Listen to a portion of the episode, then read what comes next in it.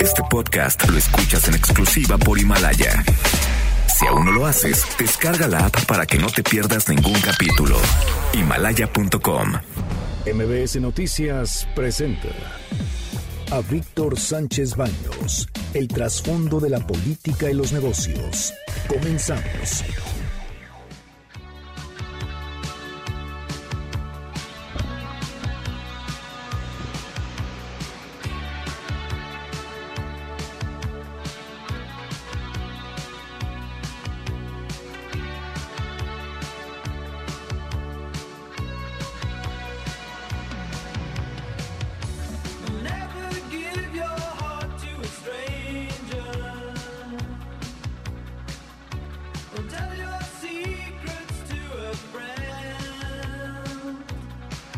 Hola, ¿qué tal? ¿Cómo están? Muy, muy buenas noches. Los saludo con mucho efecto. Soy Víctor Sánchez Baños en MBS a través de la frecuencia 102.5 de FM desde la Ciudad de México.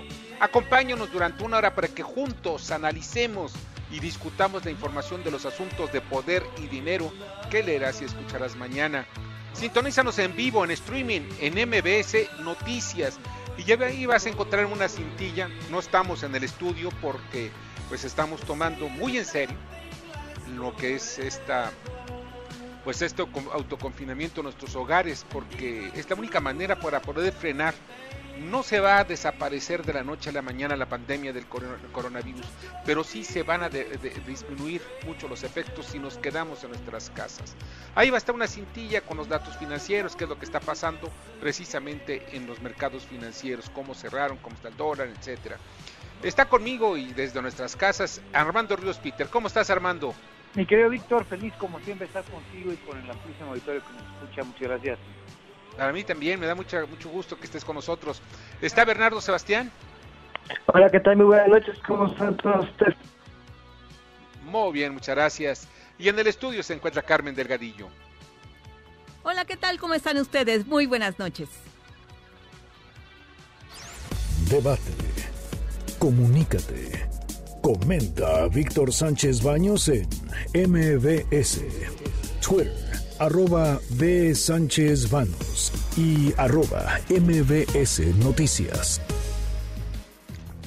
Pues sí, tenemos hoy mucha información y les agradezco de verdad que estén con nosotros esta noche, mucha información relacionada con el coronavirus, pero miren, antes de iniciarlo, yo quisiera mandar un mensaje, primero de a todos, a todos los que nos están escuchando, porque si bien es un momento muy crítico para la humanidad, estamos viendo que en el mundo un virus está acabando con la vida de muchas personas y va a acabar con muchísimas más.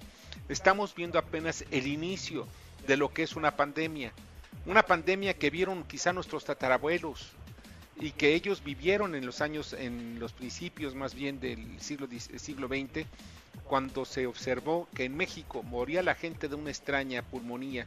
Así le decían. Estas neumonías, al final de cuentas, pues mataron casi, casi a un millón y medio de mexicanos. Más, muchísimos más de los que murieron en la, en la Revolución Mexicana.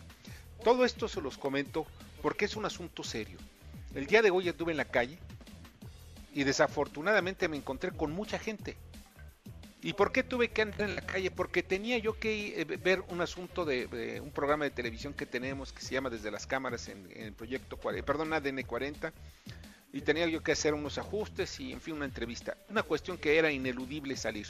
Ya tenía un rato que no salía, pero me encuentro con muchas personas en la calle, sin tapabocas, sin nada. O sea, estaban, iban en grupos de cinco o seis personas eso que no hay que, que los, los, gobernantes dicen hay que frenar las reuniones de más de 50 personas, es un mito. Hay que evitar el contacto, nada más con tu familia, con los que vas a dormir, con los que te quedas en tu casa.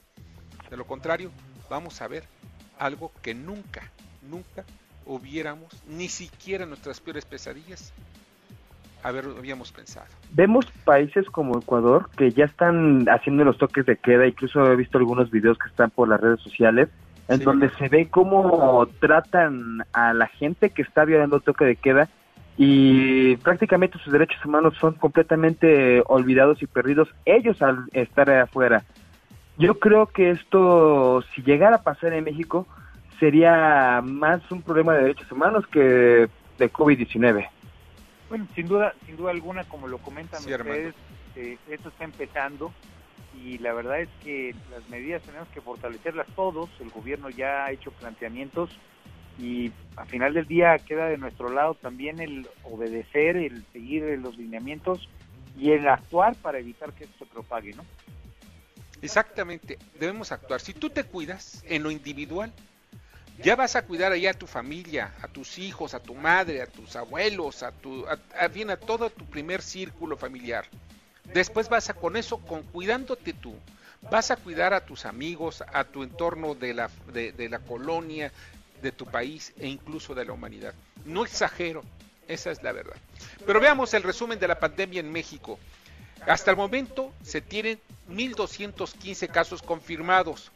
Van 29 muertos, uno más que ayer, así como 3.511 casos sospechosos. Han realizado 11.008 pruebas. Pero ¿saben ustedes cuántas hacen falta? 5 millones en el escenario menos severo. Si esto se complica muchísimo más y se deja pasar el tiempo, podríamos necesitar hasta 15 o 20 millones de pruebas para el 5, perdón, para el 20% de, de la población en el país. No las tenemos. En Estados Unidos, Donald Trump ya presentó de parte de un laboratorio que se llama Abbott, ya presentó una, un aparato con el cual se pueden hacer pruebas muy rápidas en aproximadamente un minuto y estos se van a fabricar en forma masiva. Muchos de ellos seguramente, o espero, también se compren en México. Si no es esta marca, la que sea, pero tenerla. En el mundo se registraron, ya van 42.210 muertos, así como 863.547 casos confirmados. El COVID ha también, eh, pues, matado en Estados Unidos, que encabeza la lista, a poco más o menos casi 4.000 personas. O sea, el vecino del norte tiene casi 4.000 personas. Registró en las últimas horas 23.360 casos nuevos y tiene 187.000 casos confirmados. O sea, Estados Unidos se le disparó, se fue de fuera de control. El nivel de mortandad no lo tiene tan alto, es de 2.13%. En Italia, el nivel de mortandad es de 11.72% y esto quiere decir que una persona por cada 10 que están enfermas muere. En España se registró casi, se han registrado casi 8.000 casos a nivel, a nivel y el nivel de, de mortandad es de 8.82%. Y China, el origen de la pandemia que está tomando el control y poco a poco está recuperando la normalidad y que hay que tomar en cuenta esto. Ellos saben que esta es la primera oleada del virus. Se esperan otras dos una puede ser este año y una más el año próximo. Ellos tienen un nivel de mortandad de casi el 4%. En México, avalan gobernadores el acuerdo de unidad nacional por el COVID-19 tras reunión virtual que sostuvieron con la secretaria de Gobernación Olga Sánchez Cordero. En la primera línea, y esto es muy importante que lo, lo voy a comentar, en la primera línea de esta contingencia por el COVID-19 se encuentra Sánchez Cordero, quien de nueva cuenta queda al frente por instrucciones del presidente de la República para tender puentes con los poderes del Estado, del, Estado, las entidades federativas y los medios de comunicación. Por ello, en sus oficinas de Bucareli se reunieron hoy el canciller Marcelo Ebrard, el subsecretario de Prevención y Promoción de la Salud Hugo, Sánchez Gatel, el coordinador de la, de la presidencia eh, de información, Jesús Ramírez Cuevas y los gobernadores del país mediante una videoconferencia estaban cada uno desde sus estados platicando entre ellos y también con el Gabinete Federal sobre esta emergencia sanitaria. La exministra de la Corte sigue siendo una pieza clave, es lo que se observa precisamente en el ajedrez del presidente López Obrador. Ahí el gobierno de México presentó el acuerdo de gobernabilidad y unidad nacional contra el COVID-19. Exhortan las iglesias a atender, a atender medidas de seguridad ante esta pandemia. El gobierno de la Ciudad de México eh, que encabeza, que gobierna más bien Claudia Sheinbaum, ordenó el cierre de las plazas comerciales y tiendas departamentales que deberán suspender todas sus actividades. Solo pueden operar farmacias y tiendas de alimentos. Varios periódicos suspenderán indefinidamente sus publicaciones en papel y solo funcionarán sus ediciones electrónicas. Esta tendencia seguramente prevalecerá después que se recupere la normalidad. Iniciaron El Economista y La Crónica en la Ciudad de México. Se suspenden elecciones en Chihuahua, perdón, en Coahuila y el Estado de Hidalgo. Son, son para renovar a los presidentes municipales. Los gobernadores de Hidalgo, Mar Fayad y el de Querétaro, Francisco Domínguez, afirman que están estables, que se encuentran estables. Ellos ya eh, eh, tuvieron, eh, tienen el virus en estos momentos y dieron positivo en sus pruebas. Y pues están estables, están aislados en sus casas. México recibió la primera donación para enfrentar la pandemia del coronavirus. La Fundación Jack Ma y la Fundación Alibaba enviaron 100.000 mascarillas, 50.000 kits de pruebas COVID-19 y 5 respiradores artificiales. Bueno, es muy poquito, pero pues cuando menos tenemos un poquito más. Los insumos donados por empresas chinas llegaron esta madrugada en el aeropuerto, al aeropuerto de la Ciudad de México. Y se reportan casos positivos en trabajadores de la salud concretamente en el IMSS. De estos 20 son de Monclova, Coahuila. Esto lo confirmó el gobernador Miguel Ángel Riquelme. Ocho están contagiados. Eh, ocho de los contagios eh, han afectado directamente a médicos y ocho enfermeras. El resto son precisamente los que son camilleros, en fin, otro tipo de trabajadores que están entregándose y de este que hacer un reconocimiento, están entregando parte de su vida y también el aislamiento que deben tener para no infectar también a sus familias, no se acerquen. Incluso vi hace poco un video, no sé si lo vieron ustedes, Armando Bernardo, sobre un médico que llegó su hijo y lo quiso abrazar y se le soltaron las lágrimas porque no lo podía abrazar porque pues lo ponía en, en riesgo y en peligro. Esto es lo que está pasando, estos dramas que son de una familia, de una persona, se multiplican por millones en todo el planeta, en México también. En México están dando a conocer los familiares de muchos enfermos que no hay insumos. Médicos están haciendo algunos paros en hospitales para exigir que el gobierno federal les dé dinero, les dé insumos, les dé mascarillas, les dé batas, les dé algo, guantes para que puedan tratar a los enfermos. Y lo que es más importante, no tienen los medicamentos necesarios para atacar el virus. Es algo realmente espantoso. Eh, eso, Víctor, que comentas, yo creo que es lo más preocupante, ¿no? Tenemos una primera línea de atención, médicos, médicas, enfermeros, enfermeras, que hoy desafortunadamente no tienen todos los recursos materiales para atender a la gente, pues que hoy todavía las cifras son pequeñas, pero las proyecciones adelantan que puede llegar a ser mucha gente y al no tener eh, lo mínimo indispensable, el material mínimo básico, pues la verdad es que lo estamos poniendo en riesgo a ellos, ¿no? Eh, no hay un seguro de vida, un seguro de gastos médicos para ellos, un seguro COVID para, para los médicos, para las enfermeras, que también tienen familias que también tienen que enfrentar esta situación y que tienen que tener una certidumbre, tienen que tener certeza. Entonces, todavía hay mucho por hacer para que esa gente que va a estar en la primera línea de atención, pues esté protegida, esté cubierta con lo mínimo indispensable.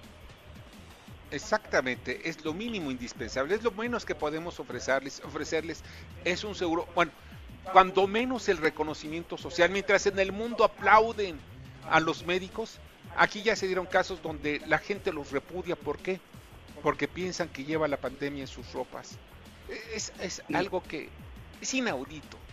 Es, triste porque estamos mandando a la guerra sin fusil a nuestros soldados, a nuestros médicos, estamos exponiendo no solamente a estos a estos médicos que lo están haciendo casi casi por amor al arte, por amor a la a luchar por una vida y por salvar a una persona, pero también estamos viendo lo triste porque estos estos individuos tienen vulnerables también sus familias, no tienen instrumentos como bien comentaba Armando, este Armando y lo que a mí me pone más en drama es cómo pueden atender ellos una necesidad que es tan inminente, que es tan grande lo que se viene cuando no tienen ni lo básico.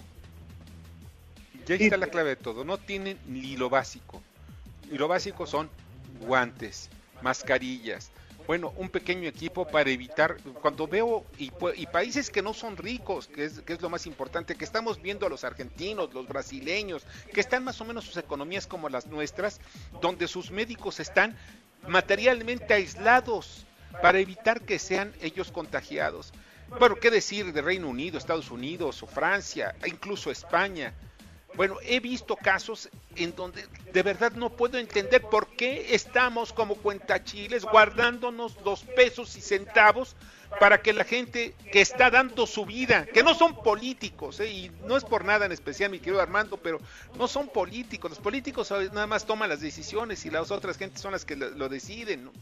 Claro, bueno, en este caso la administración básica, la administración fundamental, eh, las políticas públicas hoy pues tienen que estar para blindar a aquellos que les estamos pidiendo que nos protegen y que nos cuidan. Estamos hablando de médicos, de enfermeras, también de la gente que está en las calles, en las áreas de seguridad. Digamos, toda esta gente, todos estos funcionarios, todos estos actores necesitan estar respaldados con presupuesto, con material, con capacidades financieras y me parece que el dinero, eh, si hay un peso, hay que lo primero que nada a eso, porque si no vamos a tener pues una, una línea de atención, una línea de defensa que va a estar flaca, que va a estar débil y que se va a romper por lo más delgado. Entonces, me parece que es algo a lo que tiene que ponerle énfasis López Gatel, el presidente López Obrador, de inmediato. Así es, de inmediato. Miren, en el mundo, la Casa Blanca dijo que calcula que... Perdón. Quería nada dejar esta pregunta y a ver si me la pueden responder. ¿Qué va a pasar cuando nuestros médicos se enfermen? ¿Cómo va a estar el sistema de salud? ¿Quién va a responder por ellos? Pues es el principal problema. Por eso es tan importante tener todo cubierto lo antes posible, ¿no?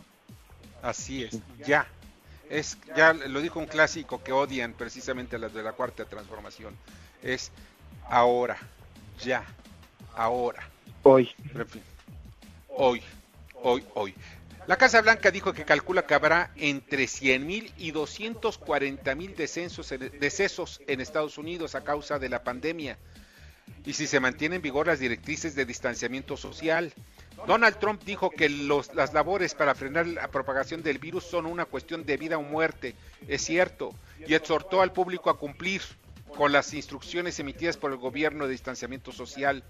Esto lo comenta precisamente el presidente de Estados Unidos luego de que un montón de jóvenes, miles de jóvenes, se reunieron en Florida, donde el gobernador de Florida no hizo nada por evitar esas reuniones y donde muchos de estos muchachos regresaron a sus casas infectados de, coronavirus e infectaron a sus padres, a sus abuelos.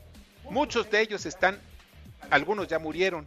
O sea, ¿qué tan rápido fue el virus que ya murieron?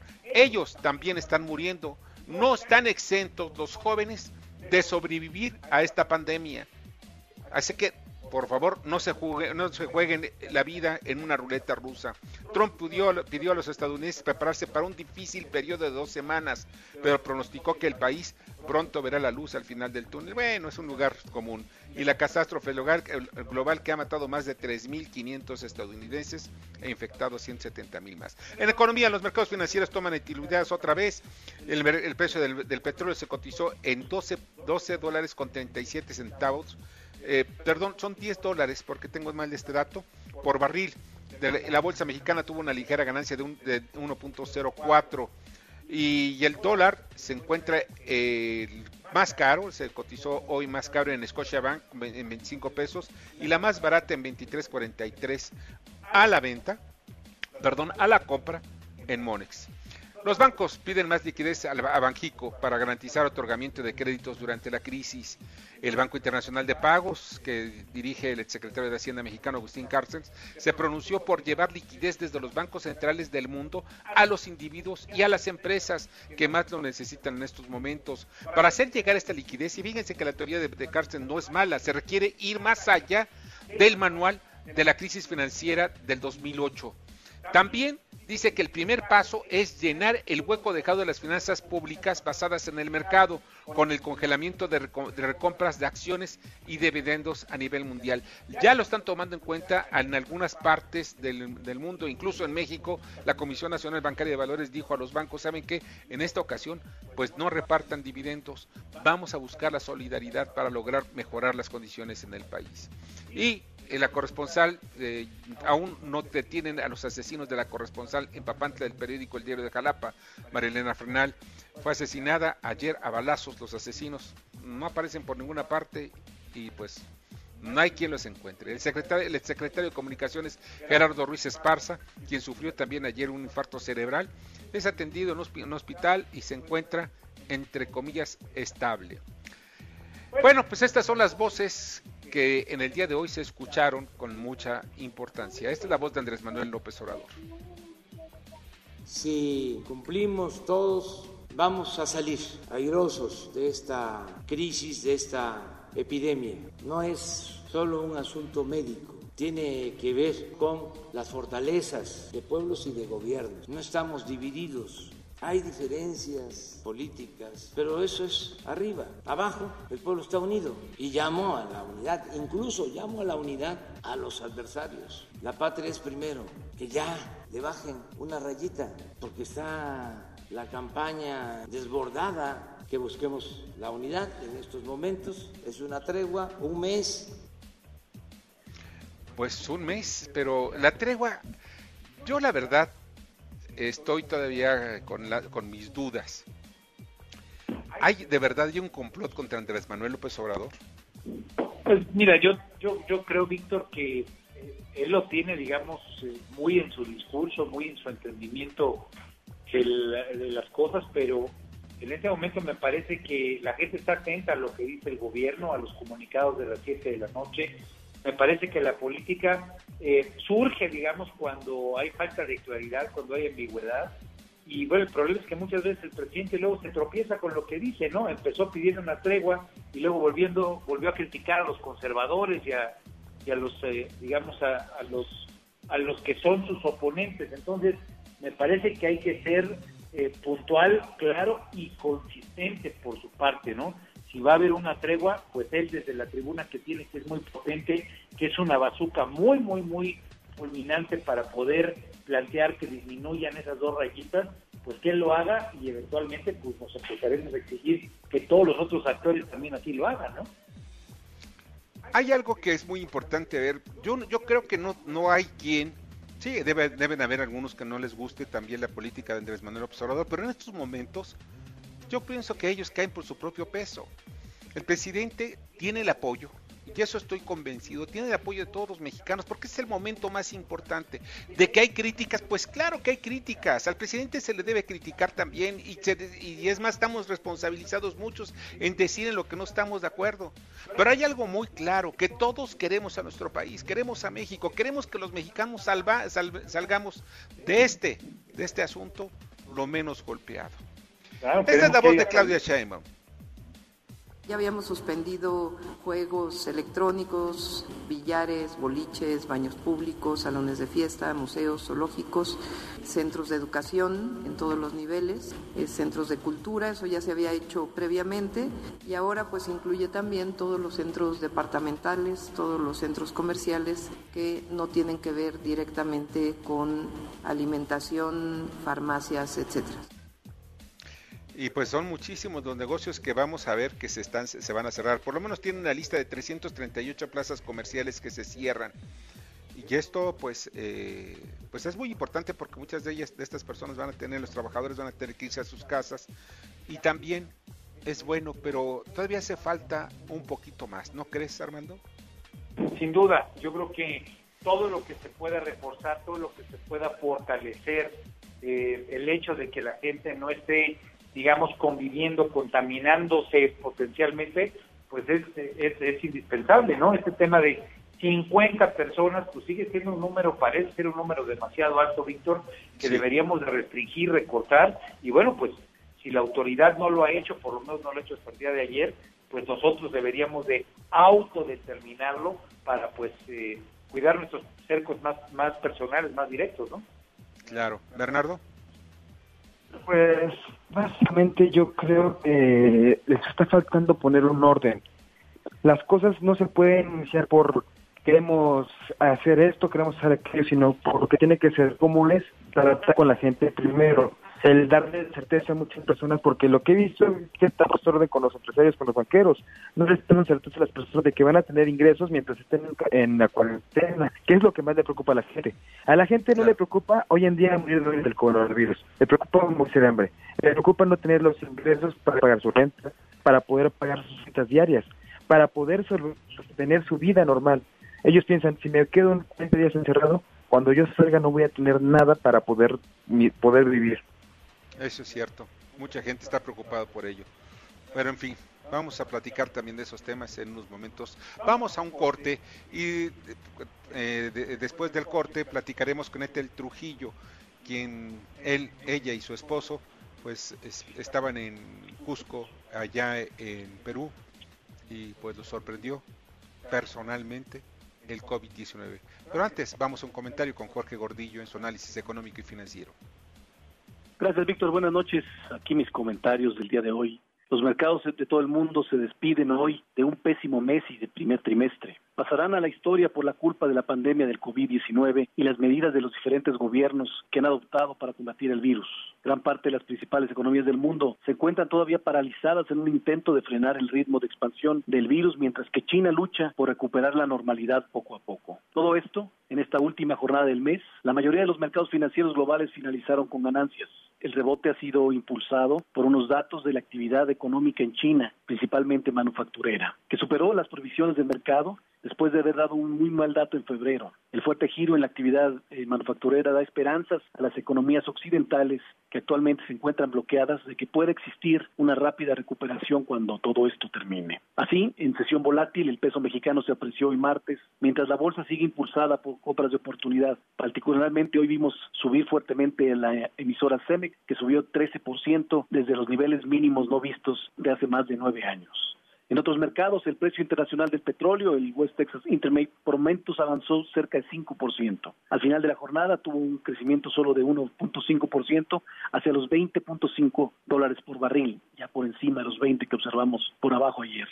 Mañana estaremos muy atentos al dato manufacturero ahora en Estados Unidos, el jueves en Europa, todos del mes de marzo. Vamos a ver qué tan afectados van a estar estos indicadores ya en los momentos de cierre de muchas empresas. Hasta aquí mis comentarios del día de hoy, Víctor. Que tengan buena noche. Escuchas a Víctor Sánchez Baños. Vamos a una pausa y continuamos. Víctor Sánchez Baños en MBS Noticias. Continuamos.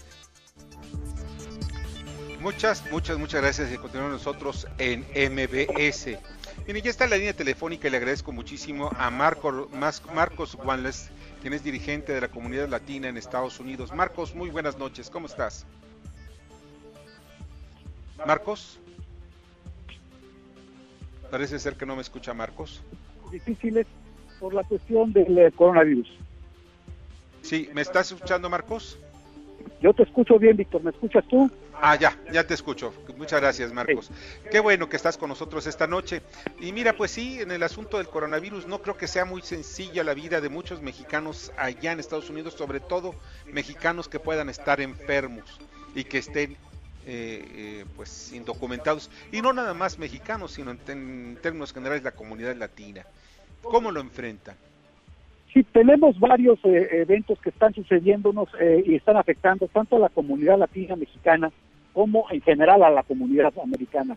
Y, son eh, varias cosas. Primero, a la hora de estar imposibilitados por órdenes del Estado de ir a las, a las fuentes de trabajo, excepto las que son o son consideradas como extra urgentes o necesarias, pues entonces toda nuestra fuerza de trabajo que levanta el campo en Estados Unidos, que pinta las casas, que hace los eh, jardines, la fuerza de trabajo masiva está obligada a no trabajar.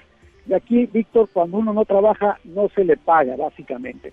Entonces, eso, eso va a ser una, una cuestión económica que va a tener mucha repercusión, primero con nosotros en la misma área, pero también para la cuestión de las remesas que se envían a México. Mira, hay algo que a mí me parece muy importante. Es ¿Qué hacer que en aquellos eh, latinos que no se encuentran legales en Estados Unidos, ellos a dónde van si se sienten enfermos? ¿Qué información les llega? Básicamente, las órdenes eh, que hay aquí en cuanto a la salud es que es está prohibido eh, echar afuera a cualquier persona que llegue enferma a un centro de emergencias en el hospital. Y esto lo digo para todos los amigos que no lo saben, no tengan miedo de ir a urgencias vayan a urgencias a los hospitales cuando necesiten ir y no los por ley no los pueden rechazar, tienen que admitirlos. Sin embargo, a, a, raíz de esto hay varias cosas. Primero, que no por ser indocumentado quiere decir que les van a dejar de cobrar o van a tratar de cobrar el dinero, eso es una cosa. Y la segunda es que también se corre el riesgo en ciertos estados eh, de que pueda o pudiera llegar la, el ICE, la policía migratoria, y detenerlos en el, en, el, en, el, hospital. Eso podría ser desafortunadamente. Sin embargo, la salud es primero. Yo recomiendo que si alguien tiene que ir a un hospital, que no duden en irlo. Que no, duden en ir. Tienen que estar ahí. Una pregunta, eh, aquí Bernardo Sebastián, una pregunta, ¿qué pasaría si llega entonces el ICE? Porque no creo que ellos tengan sistemas médicos o algo para atender a un indocumentado. Si lo llegan a retener, por ejemplo, ya no sea en el caso de que esté enfermo, sino llegan a tener un documentado y este documentado representa un riesgo por tener COVID, ¿qué pasaría? ¿Lo deportarían? ¿Lo aislarían? ¿Qué harían? Por eso pienso, Bernardo, que ahorita como la, principal cuestión que tenemos aquí es observancia para el no contagio. Y es una observancia que está yendo a sus máximos extremos. Eh, hay muchas discusiones, hay dos teorías, una que dice que es excesivo lo que está sucediendo, otra que dice que no, que está correcto. Eh, ya veremos con el tiempo cuál fue la mejor. Lo que es indiscutible es que vamos a tener una repercusión económica tremenda. Y esa repercusión económica desafortunadamente se va a sentir con doble fuerza en México, porque como ustedes saben, las remesas hoy por hoy son la, el principal eh, recurso del principal ingreso que tiene el país eh, de divisa externa. Marcos, eh, ¿qué tal? Aquí Armando Ríos Peter. Sin duda alguna, como bien lo comentas, el tema económico pues va a ser preocupante, va a impactar aquí en la parte de las remesas, pero ¿qué, ¿qué acciones se van a tomar allá para la gente que está allá? Digo, yo entiendo que aquí pues muchas de las familias que dependen de lo que les mandan los paisanos, pues van a, van a tener una caída, pero el problema es que si esto pasa durante semanas, durante meses, como se prevé, pues el problema es que como tú bien lo dices, los jardineros, los eh, muchos de nuestros paisanos pues van a estar en el desempleo. Hay políticas a nivel estado, a nivel a nivel eh, alcaldías, a nivel condados, eh, obviamente a nivel federal, hay algo que se piense que se vaya a hacer en términos de política para apoyar a, a estos grupos, a nuestra gente? No, desafortunadamente. Eh, se acaba de pasar un proyecto en el Congreso, se aprobó una ayuda contingencia de emergencia, un paquete de más de 3 trillones de dólares, el cual fue aprobado la semana pasada por el Congreso de Estados Unidos. Eh, gran parte de esos recursos se van a, a transmitir a través de una agencia que se llama Small Business Administration, SBA, a la cual eh, estamos eh, nosotros como Cámara de Comercio Latina aquí en la ciudad de Seattle. Yo soy el presidente, como ustedes saben, de la Cámara Latina de Comercio en la ciudad de Seattle. Eh, estamos enfocando a toda nuestra comunidad latina, a todos nuestros negocios pequeños, para que empiecen a aplicar y utilicen estos recursos de emergencia para cubrir su nómina, para cubrir pérdidas, pero desafortunadamente no hay nada, absolutamente nada, para el trabajador ilegal. Marcos, eh, al final de cuentas, ¿cuántos latinos se encuentran en Estados Unidos eh, en nivel de vulnerabilidad? Actualmente eh, somos 58 millones de latinos, se calculan, vamos a ver qué nos arroja este censo, yo pienso que va a dar cifras que van, porque somos la, minoría de mayor crecimiento, la segunda población más importante de Estados Unidos, eh, se calcula aproximadamente que de los 58 millones de, latinos, eh, aproximadamente puede haber hasta un tercio que sean eh, que no estén documentados o más. Bueno, pues es decir, se puede pensar en 20 millones de latinos que el día de hoy no tienen documentos. Una cantidad muy importante, casi casi estamos hablando del 8 o 9%. Marcos, te agradezco muchísimo que hayas estado con nosotros esta noche. Víctor, muchas gracias, gracias a ustedes, gracias Armando, saludos a Bernardo y saludos a todo México a través de sus eh, de sus eh, ondas eh, transmisoras por computadora y demás. gracias por permitirnos esta esta oportunidad de ver con ustedes y esperemos estar en más contacto para decirles qué es lo que está pasando por acá. Saludos Marcos. Buenas noches. Marcos Juanles, quien es dirigente de la comunidad latina en Estados Unidos. Y vamos a la responsabilidad social con Kimberly Zafra. Adelante, Kimberly. Gracias, Víctor. Muy buena noche. Te comparto que la Procuraduría Federal de Protección al Ambiente, Profepa, otorgó al Grupo Cotemar por cuarta ocasión consecutiva el certificado de calidad ambiental que garantiza el cumplimiento efectivo de la ley en materia ambiental, así como la mejora continua en la eficiencia de procesos, desempeño ambiental y competitividad. La certificación avala el apego a los estándares de protección ambiental en las instalaciones de las oficinas administrativas, almacén y muelle de abastecimiento en Ciudad del Carmen, Campeche. Cotemar está preparada para atender una emergencia ambiental. Hasta aquí la responsabilidad social corporativa, Víctor. Gracias y que tengan muy buena noche. Kimberly, como siempre, mi agradecimiento. Kimberly Zafra, quien pues ha estado también al pie del cañón y con su trabajo muy profesional. Y pues vamos a un corte y de regreso vamos a tener muchísimo más información de lo que está pasando en México y el mundo alrededor del coronavirus, pero también sobre los negocios. China, en una nota positiva, se esforzará por elevar la producción de respiradores multifuncionales. Ellos están en estos momentos produciendo alrededor de 1.500 diarios. Y esto para tratar de surtir su mercado interno y también para el resto de los mexicanos. Vamos al comentario de Fernando Gómez Suárez, especialista en temas de aeronáutica. Bueno, el día de hoy creo que eh, hay que referirnos a dos temas fundamentales. Es pues eh, la disminución de las perspectivas de crecimiento para la economía mexicana, que ya la sitúan en una caída del 7% para fin de año. Pero bueno, eh, además de, de todas las complicaciones económicas que esto va a generar, y el desempleo, la desaparición de empresas ante la ausencia de un programa económico que busque conservar tanto a la planta productiva y el empleo, pues habrá que tomar medidas muy, muy cuidadosas en materia de finanzas personales. Y esto me lleva al segundo tema, y es este programa de los bancos eh, que al que se han sumado la mayoría de ellos y que consiste en el congelamiento de pagos que se tengan que hacer por un periodo que va de los cuatro a los seis meses. Si nosotros tenemos dinero para hacer nuestros pagos, por ejemplo, de una hipoteca, es mejor que se hagan. La mayoría del programa o la mayoría de los bancos lo que van a hacer es congelar estos pagos, pero sumarlos al saldo insoluto del crédito. Lo que no paguemos en este momento se nos va a sumar al saldo insoluto y va a tener que ser liquidado en las mensualidades subsecuentes. ¿Qué quiere decir esto? Que si, por ejemplo, nuestro crédito hipotecario en este ejemplo es a 60 meses, eh, el nuevo periodo de pago, si es que nos acogemos a este programa, será de 64 meses. Y entonces probablemente cuando finalice estos cuatro meses, nuestro saldo insoluto haya aumentado. Esto es importante que la gente lo conozca, no para que rechace el programa, sino para que si en este momento cuenta con liquidez, es preferible hacer el pago. Si no se cuenta con liquidez, pues definitivamente hay que acogerse a este programa porque nos ayuda a no estar tan presionados en este periodo de contingencia. Escuchas a Víctor Sánchez Baños. Vamos a una pausa y continuamos. Víctor Sánchez Baños en MBS Noticias. Continuamos.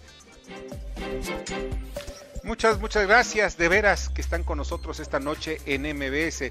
Bueno, hace unos momentos cometí un error al mencionar que era eh, Fernando Gómez el que iba, iba a dar su comentario. No, es Mario Di Constanzo, quien es, él fue titular de la Conducef y sus consejos, sus comentarios son muy valiosos para todos aquellos que tenemos un servicio bancario. Y miren, eh, hay algo que es muy importante ver. En estos momentos me está llegando una información que un grupo de eh, habitantes, alrededor de 150 habitantes del municipio de Azochiapan, en el oriente del estado de Morelos, se manifestaron en el hospital Doctor Ángel Ventura Neri para advertir a la dirección médica que no permitan el alojamiento de personas contagiadas con COVID-19 y en caso de que ocupen las camas, quemarán el nosocomio. Esto es una protesta y de alguna manera tiene otras connotaciones, no porque estén enfermos de COVID-19, 19, sino porque en ese hospital, dicen los que están encabezando toda esta movilización, dicen que el hospital van a echar a perder todo.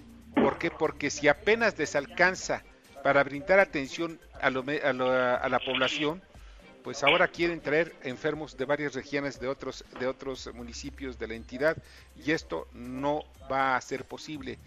Dicen entrecomillado, los quemamos en el hospital. Si no tienen capacidad para atender un poquito que hay aquí en el hospital, creen que van a poder atender la contingencia, eso es de risa.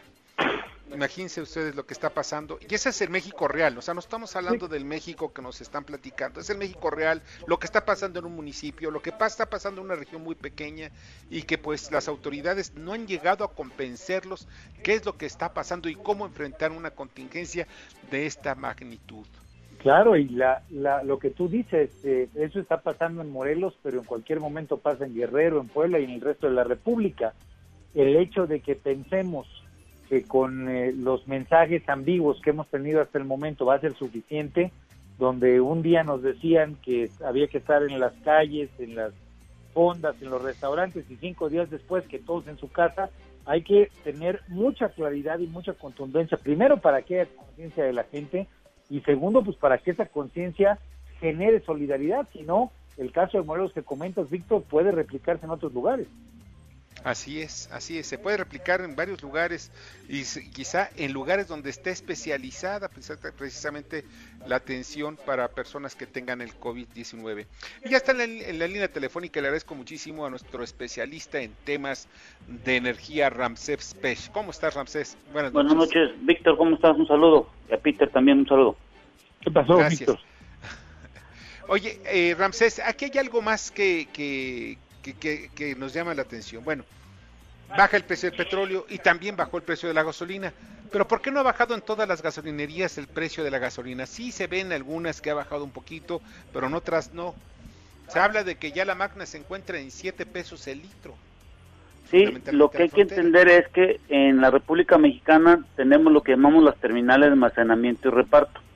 Muchos de estos almacenamientos de reparto, algunas están cerca de la línea fronteriza, otras están cerca del puerto de Tuxpan, y las que están más lejanas, que son las del Pacífico, son las que tienen un alto valor comparado con las demás que estamos comentando. Entonces, ahorita lo que estamos viendo es que hay un diferenciador en la República Mexicana en función de la logística para que llegue a las estaciones de servicio. Por eso estamos viendo tan, tan variado los precios en los combustibles sobre la gasolina y el diésel pero yo creo que hay que entender otro fenómeno que en próximos días vamos a tener, que va a ser la disminución del, del IVA que hemos visto en los últimos días por la, por la contracción del precio del combustible. Es decir, hoy en día la Secretaría de Hacienda de Crédito Público está recibiendo una menor cantidad de IVA por cada litro que se está vendiendo porque el valor ha disminuido. Y el segundo fenómeno que vamos a tener dentro de pocos días, cuando entremos en la fase 3, va a ser la disminución del JEPS y por lo tanto también la circulación de dinero ante la inmovilización que vamos a tener y va a haber una menor cantidad de demanda de los combustibles y esto puede ocasionar una disminución en los ingresos, como ya lo anunció el secretario de Hacienda, que tuvimos una contracción del 6.3% de recaudación. Ahora esto, esto seguramente significará pues un impacto duro en los programas eh, y, en, y en lo que estaba presupuestado para el 2020. ¿Tú ¿Tú ves venir recortes en algunos programas o, crees que el gobierno los va a mantener y los va a cubrir con deuda? Bueno, lo, es el, gran que nos ha dicho la actual administración que no vamos a endeudarnos y hoy en día hay que tener mucho cuidado con ese tipo de recomendaciones porque el dinero hoy en día ah, lo que va a suceder con nosotros es que cuando querramos pedir dinero para endeudarnos, para poder eh, tener crecimiento económico, de haber sido los primeros en la fila, vamos a pasar a ser los últimos. Y hoy en día no quisiera ser yo el secretario de Hacienda Crédito Público porque va a tener un día complicado porque él para el 2020 ya terminó. Acuérdense que es el próximo, a mañana, eh, que empieza el mes de abril, él tiene que entregar ya los precriterios para el año 2021. Y hoy el presidente dijo que a finales de este año vamos a disminuir la exportación de, de, de crudo hacia el mundo por 400 mil barriles. La pregunta es, a qué tipo de precio barril le vas a colocar, cuánto va a ser la plataforma de exportación, que es de un promedio de 1.2 millones de barriles diarios, y seguido de eso, cómo le vas a hacer para recaudar menos más una mayor cantidad de impuestos. Y la única variable que yo veo es que puede aumentar el IEPS en los combustibles y en algunos productos que, sabemos dónde se aplica el IEPS. O sea, sería nada más temporal este caso de, de disminución de la, de la gasolina para que se recupere a niveles quizá nunca antes vistos. Mira, yo lo que estoy viendo ahorita, por ejemplo, en China, ya están reiniciando las actividades. Y lo que estoy viendo en Estados Unidos, que algo me llamó mucho la atención el día de hoy, es que ellos están haciendo una mayor cantidad de pruebas, por lo que están haciendo es determinar en tres rubros cuáles son los que tienen una situación crítica que merecen eh, estar en el hospital y dos rubros muy importantes, los que son leves y los que están en la, en la parte media. Lo que va a hacer Estados Unidos es que ya tiene identificado cuánto es la cantidad de gente que tiene problema de COVID-19 y asegurarse que los dos primeros que son de bajo riesgo y de mediano riesgo puedan regresar a la actividad económicamente activa, que son la gente que van a eh, mantener el crecimiento de Estados Unidos.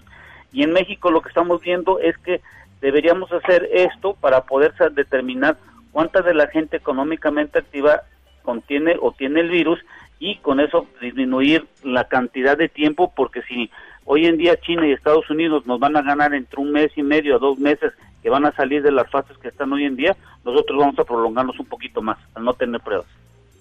Pues, poder separar, tú lo que te refieres es a poder separar a los que no sean tan vulnerables pues para que sigan chambeando y no caiga la economía en el bajón tan fuerte que se prevé, ¿correcto? Es así como Estados Unidos lo está visualizando, por eso vimos el mensaje del presidente Donald Trump que quería reactivar la parte de la gente que se volviera a regresar, pero yo imagino que sus asesores le dijeron, vamos a esperarnos unos 30 días, determinamos cuánta gente realmente está con el problema de COVID-19 y vamos a atacar para que la gente económicamente, que es la que genera la economía del, país, se vuelva y se y reinstale sus trabajos. Aquí hay algo muy importante. Fíjate que China sí regresa otra vez a la actividad, otra vez echar a andar al dragón tan enorme que es. Va a tardar algunos meses. Todo estuvo dos meses y medio, dos meses, un poquito más, estuvo inactivo, paralizado. Echar a andar toda esa maquinaria va a costarle más de cuatro meses. Pero viene también una segunda oleada del, del coronavirus y esto es lo que están previendo ellos que pueda pasar y por eso se están preparando ya ahorita de esa segunda oleada y quizá de una tercera que puede ser a principios del próximo año. O sea, las cosas no están pintando muy bien y sobre todo nosotros que estamos basados nuestra economía en el petróleo. Oye, Rancés, te agradezco mucho que hayas estado con nosotros. Gracias, que tengan buena noche. Un saludo a todos. Abrazo, Rancés, saludos. Mucha suerte. Vamos a un corte, pero antes vamos a escuchar el comentario, ahora sí, de Fernando Gómez Suárez. A dos meses de que habláramos aquí del coronavirus y sus efectos a través de las terminales aéreas como centros de propagación, el gobierno federal empezó hace una semana apenas a tomar algunas medidas, luego de que ya habrían entrado miles de personas sin ninguna revisión a fondo, como sucedió con la medallista de oro en pentatlón de los Panamericanos de Lima y que regresó a México proveniente de Barcelona con 39 grados de temperatura la semana pasada. Suena lógico que el gobernador de Jalisco, Enrique Alfaro Ramírez, solicite a Grupo Aeroportuario del Pacífico, GAP, que cierren sus aeropuertos de Guadalajara y Puerto Vallarta a los vuelos internacionales para evitar mayores personas contagiadas entre la población local. Suena bien, pero no es viable. Los aeropuertos son entidades federales, están en manos del Estado, quien concesiona a empresas particulares un 15% del control operativo. Es decir, el gobernador local no puede más que plantear, solicitar, pero de ahí a que le hagan caso tiene que pasar por una modificación en la Constitución. Ningún gobierno estatal o municipal tiene injerencia en la administración de los aeropuertos. Lo que pasa es que aquí se plantea un tema más político que de salud pública. ¿Cuál es? El interés que tienen estos gobiernos por meter un pie en los aeropuertos. Quieren participar de las ganancias que generan las terminales aéreas. Quieren que paguen impuesto predial, que les genere una derrama económica, ya que dicen muchos generan necesidades de infraestructura, pero no les devuelven nada al municipio o al Estado local. Guadalajara es la tercera terminal más importante del país y Puerto Vallarta eventualmente es la cuarta o quinta en el número de turistas norteamericanos. Aproximadamente 14 millones de pasajeros al año entre ambas. ¿Cuánto perderían de prosperar esa petición del gobernador? Les invito a hacer cuentas. Les invito a leer más de aeropuertos y su entorno en mi cuenta de Twitter, arroba Fer Gómez Suárez. Buenas noches. Escuchas a Víctor Sánchez Baños. Vamos a una pausa y continuamos. Víctor Sánchez Baños en MBS Noticias. Continuamos. Muchas gracias, de verdad, muchas gracias que continúen con nosotros en MBS. Y vamos a las columnas político-financieras que leerán ustedes el día de mañana los periódicos diarios de la Ciudad de México. Este, empezamos con Adrián Trejo. Adrián, adelante. El próximo 5 de abril, el presidente López Obrador presentará un plan de rescate económico para el país después de haber eh, vivido las consecuencias de esta pandemia que empieza en su curva más alta a afectar a nuestro país. Y lo que se esperaría es que de alguna manera se le inyectara mayor liquidez a las finanzas mexicanas para sortear esta crisis que se ve que va para largo. De este tema nos contamos mañana en la revista del poder, la columna que diariamente pueden consultar en 24 horas. Muchas gracias Adrián. Julio Brito. Fíjate que el Centro de Estudios Espinosa Iglesias que dirige Roberto Vélez Grajales comentó que para evitar que 21 millones de mexicanos caigan en la pobreza es preciso aplicar un plan integral para atender las consecuencias económicas de la pandemia que tendrá un costo aproximado del 2.5% del Producto Interno Bruto, o sea, 400 mil millones de pesos. Esto y otros temas en nuestra columna Riesgos y Rendimientos en la crónica de hoy. Muchas gracias, Julio. Mauricio Flores. ¿Qué tal, Víctor? ¿Cómo están, amigos? Todos muy buenas noches. Mauricio Flores, gente detrás del dinero, periódico La Razón. Mañana vamos a platicar acerca de un símil en el que el senador Napoleón Gómez Urrutia, oh surprise, parece que se identifica con el joven Skywalker, el héroe, el héroe de la Guerra de las Galaxias, Star Wars, en su lucha contra las fuerzas oscuras. Él dice en contra del outsourcing, pero parece que también en contra del presidente Andrés Manuel López Obrador. Ya saben, mañana, gente detrás del dinero, periódico La Razón. Muchas gracias Mauricio, te agradezco muchísimo. Y continuamos, eh, lo que pasa es que tengo aquí una, lista que está fallándome, perdón. Continuamos con Lilia Arellano. Víctor, buenas noches. No sabemos bien a bien a qué hora debemos creerle al subsecretario López Gatel. En entrevista periodística por la tarde sostuvo sería el mes de octubre cuando ya se viera la recuperación de la crisis provocada por el COVID-19. Por otro lado, pues fíjate que ojalá y los Estados Unidos no malinterpreten el saludo de López Obrador a la señora Loera, porque habremos de recordar la persecución actual contra Maduro y lo hecho en el pasado en contra de Noriega allá en Panamá. De esto y más en Estado de los Estados de tu servidora Lidia Arellano en las redes sociales y en los diarios del interior del país. Muchas gracias Lidia, pasa muy buena noche. Arturo Dam.